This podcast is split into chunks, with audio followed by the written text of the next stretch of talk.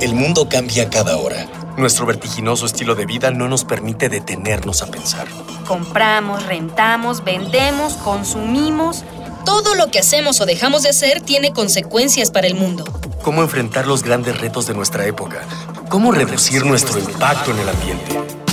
El Programa Universitario de Estrategias para la Sustentabilidad, pues, y Radio UNAM presentan Ambiente Puma.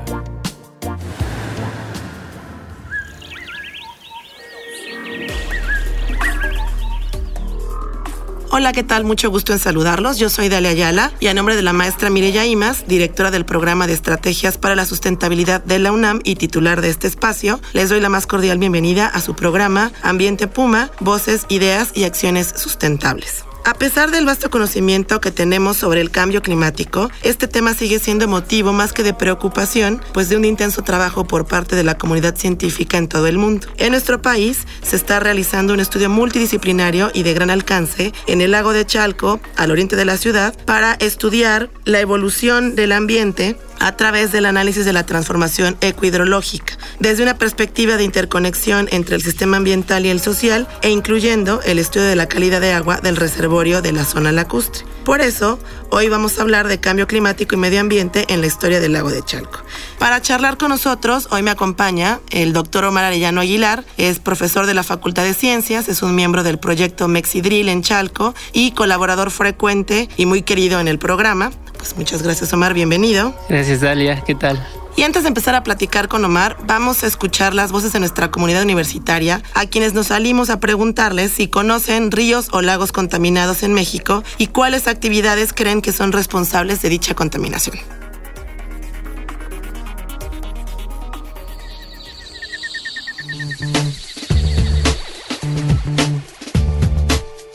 ¿Conoces ríos o lagos contaminados en México y de qué crees que están contaminados? Bueno, realmente que yo los conozca específicamente no, pero me imagino que la gran mayoría de ellos, si no es que el total, pues están contaminados, porque pues obviamente la población ya es demasiada y todos los desechos pues al final de cuentas van a dar ahí, a los ríos y a los lagos que después llega a los océanos.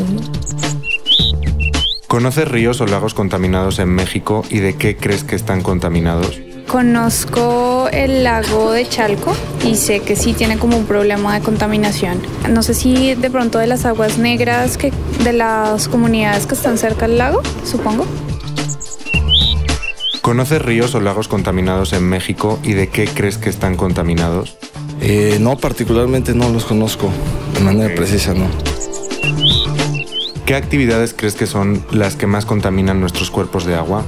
Bueno, obviamente la actividad industrial, ¿no? Es una de las principales que generan esta contaminación, pero la actividad doméstica yo creo que también es como la que hace un gran aporte en el sentido de que, por ejemplo, en, en la Ciudad de México ya somos demasiadas personas. ¿Qué actividades crees que son las que más contaminan nuestros cuerpos de agua? Creo que pueden ser la agricultura y eh, pues no sé, como el simple hecho de vivir cerca a los lagos, como cualquier actividad cotidiana. ¿Qué actividades crees que son las que más contaminan nuestros cuerpos de agua? Yo creo que la más importante es la actividad minera en general y, y fábricas, la parte industrial.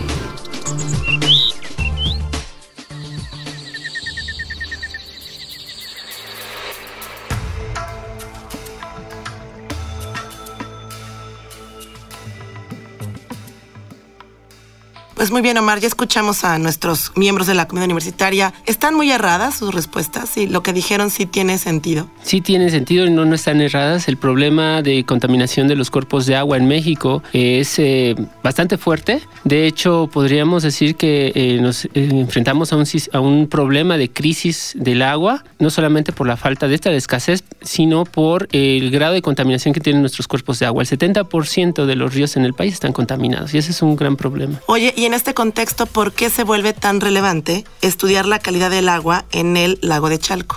Bueno, para poder hablar de eso, tengo que hablar un poco como cómo me inserté en este proyecto. Y una de las cosas eh, que por fortuna tuve fue el que me plantearon la, el interés de estudiar la calidad del agua de este, de este, eh, de este lago que aunque vivo aquí en la Ciudad de México, la verdad es que no lo conocía. Entonces cuando, eh, cuando fui allá, empecé a hacer observaciones pues me encontré con un cuerpo de agua eh, que no me esperaba. Es un lugar, la verdad, muy bonito porque eh, aunque está en, la Ciudad de México, en la parte sur, hay zonas agrícolas alrededor, está la Sierra de Santa Catarina a un costado y es un ambiente en donde llegan una gran cantidad de aves migratorias. Entonces la verdad es que es un lugar muy bonito y me interesó mucho porque este lago no es el lago antiguo que existía en, en México. Claro, el hecho del lago y la zona lacustre, pues sí, existía un lago ahí, el lago, el lago de Chalco, que era parte de los cinco lagos que estaban aquí en el Valle de México. Pero este lago de Chalco y, lo que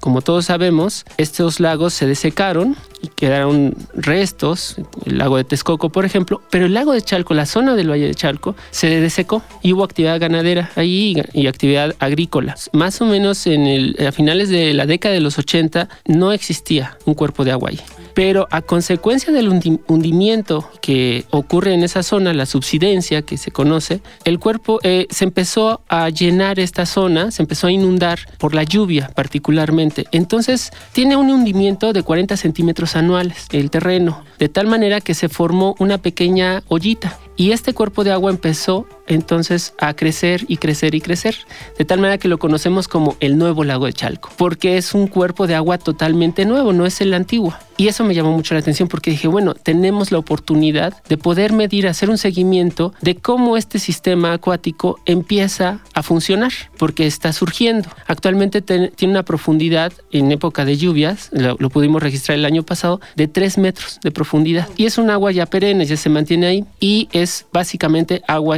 de, agua de lluvia. No hay manantiales ni nada. Y esto va a ir creciendo y va a ir creciendo. De hecho, este, eh, las colonias que están alrededor, la zona agrícola, se ha inundado y hay un riesgo de inundación en las, en las colonias vecinas, tanto de la delegación de Tláhuac como la de este de Estado de México. Y lo que hicimos fue planear un monitoreo eh, mensual, no solamente de las condiciones del agua, sino también de la interacción que tiene con la atmósfera local. Porque déjame decirte que tener un espejo de agua lo que nos permite es tener un clima estable eh, por la evaporación e interacción que tiene el, eh, el, agua con la atmósfera. Entonces tenemos estaciones de monitoreo meteorológico en la zona y tenemos estaciones de monitoreo de la calidad del agua. Oye, ¿y qué otras cosas están estudiando como parte de este estudio? Yo sé que tú estás a cargo de la parte de calidad del agua, pero ¿qué otros eh, estudios o qué otros parámetros están midiendo y, y, quiénes están involucrados en esas otras partes? El proyecto en el que estoy es parte, es, está financiado por la UNAM, por programa de, de, apoyos PAPIT. Y las instituciones que, que, participan son el Instituto de Geología, Geofísica, la Facultad de Ciencias y también tenemos colegas de, eh, de universidades norteamericanas. El proyecto se divide en diferentes fases. Una de ellas es la fase de eh, la reconstrucción histórica a través de una perforación de un pozo de 450 metros más o menos, que nos va a permitir tener un perfil geológico para poder analizar el paleoclima de unos 500 mil años. La parte que eh, un grupo del equipo se está encargado de em, la parte superficial, por así decirlo, unos cuantos centímetros, eso es lo más reciente, y estamos viendo no solamente calidad del agua, sino bacterias, xenobacterias, protozoarios, eh, microorganismos que son parte de los sistemas lacustres de, los cuerpos de agua del centro de México, del país. Por el otro lado, parte de nuestro proyecto también tiene que ver con esta transformación ecohidrológica de la zona y de conflicto en cierta manera ambiental y social y que tenemos que remontarnos más o menos en los últimos 100 años para poder entender cómo se ha ido transformando esta zona de, la ciudad. Ahora, hay muchos estudios alrededor del Valle de México, precisamente porque es la ciudad más grande del país y la mancha urbana ha sido ha avanzado impresionantemente en los últimos 50, 40 años. Entonces, hay mucha información al respecto. A mí lo que me interesa saber es cuáles fueron los determinantes para esta pérdida de ambiental que ha ocurrido, pero pensando en que este cuerpo de agua está surgiendo, entonces va a entrar en una dinámica nueva con las poblaciones vecinas. Pues muy bien, Omar. Eh, les recuerdo que nos envíen sus comentarios, dudas y sugerencias a través de nuestros puntos de contacto, Twitter, arroba UNAM Sustentable, en Facebook, Sustentabilidad UNAM, o al teléfono 56 22 52 12 13 o 14. Recuerden que este es un espacio que construimos de manera colectiva entre todas y todos, ya que con sus voces estamos haciendo comunidad. Les recuerdo que el día de hoy, como es costumbre, estamos regalando un libro. Hoy estamos entregando el libro Parteaguas, la propuesta más agua de la Ciudad de México, que fue editado por la UNAM y el Colegio de Michoacán, para el primer radio escucha que nos diga el nombre de tres lagos contaminados en México. Omar, está bien interesante eh, esta, esta visión.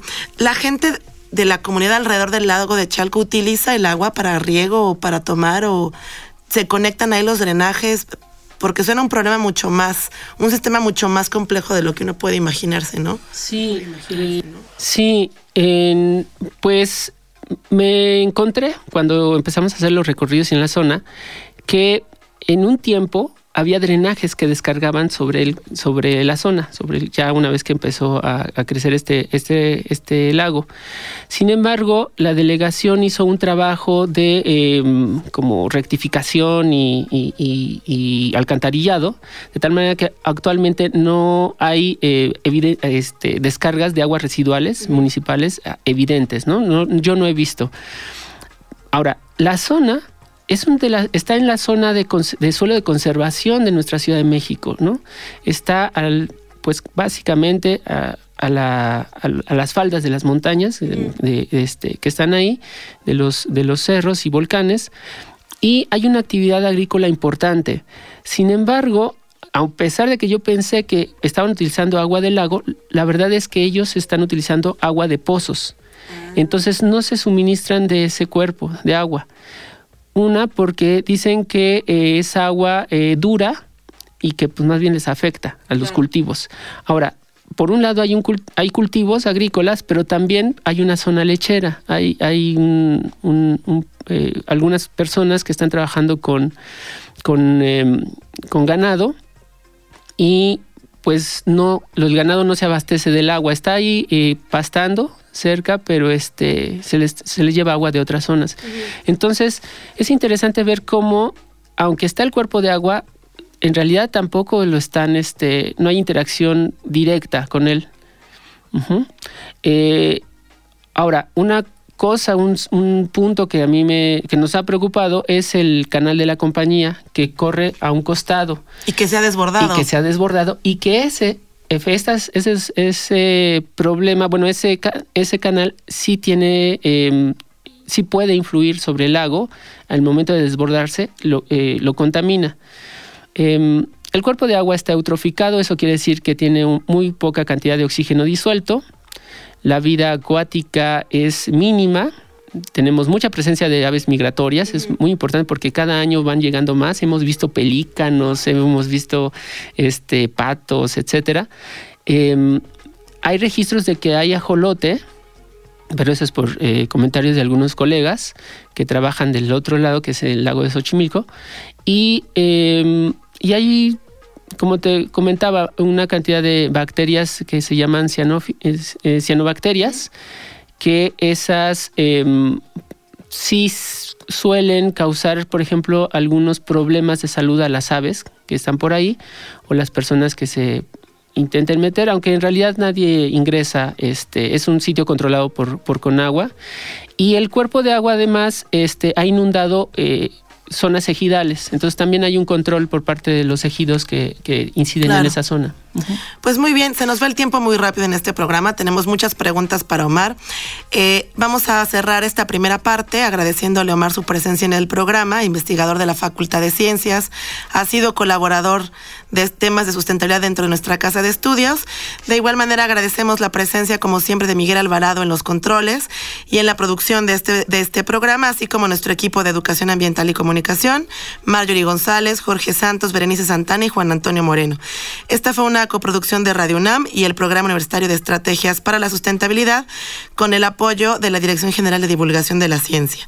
Y los invitamos a que nos acompañen en la segunda parte de este programa sobre el proyecto Cambio Climático y Medio Ambiente en la historia del lago del de Chalco. Recuerden, seguimos reuniendo ideas, voces y acciones sustentables aquí en Ambiente Puma. Hasta la próxima. Una pequeña acción. Un cambio de actitud. Nuevos hábitos. Y nuevas formas de entender y relacionarnos con el mundo. Paso a paso. Aportamos un granito de arena. Para construirnos un futuro. El Programa Universitario de Estrategias para la Sustentabilidad, pues, y Radio UNAM presentaron Ambiente Puma.